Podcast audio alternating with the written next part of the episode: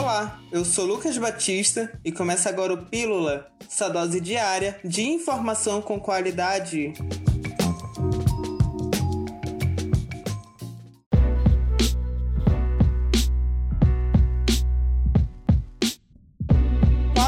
Decretos de âmbito municipal foram prorrogados até o dia 31 de dezembro por conta da pandemia da Covid-19. Entre as medidas adiadas estão a suspensão da cobrança da Zona Azul, cortes de serviço de abastecimento de água e esgoto, suspensão de concessão de autorizações e licenças para a realização de eventos na cidade e a prorrogação de teletrabalho para servidores do município. A pandemia está aí, não adianta falar no tempo da pandemia que a gente está se enganando, né?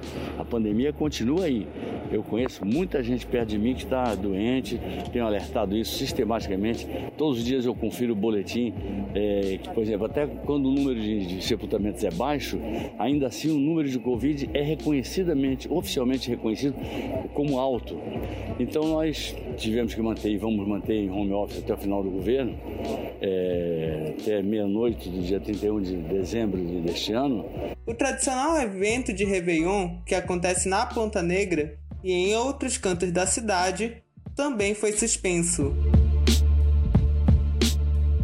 O Amazonas registrou redução no número de diagnóstico de HIV em 2020. A diminuição ocorreu devido à pandemia. Nos primeiros oito meses do ano, foram registrados 632 casos, enquanto em 2019, nesse mesmo período, foram registrados 1.630. Para fazer o diagnóstico em Manaus, a população deve ir à Fundação de Medicina Tropical, Fundação Alfredo da Mata, Caime Adaviana, Policlínica Gilberto Mestrinho ou na Policlínica Colônia Antônia Leixo. Já no interior, os municípios de Parintins, Tabatinga, Tefé, Coari, Itacoatiara, Benjamin Constant e Maués contam com a sistematização da assistência de enfermagem, SAI. As demais cidades contam com o apoio das UBSs e para atendimento de alta complexidade é encaminhado para a Fundação de Medicina Tropical.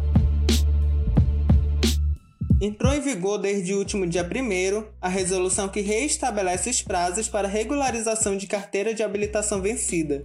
Os documentos vencidos em 2020 terão mais um ano de validade e poderá ser regularizada de forma gradual, de acordo com o cronograma estabelecido na resolução. A medida inclui, também, a permissão para dirigir ciclomotores e o documento de permissão provisória para dirigir no primeiro ano de habilitação.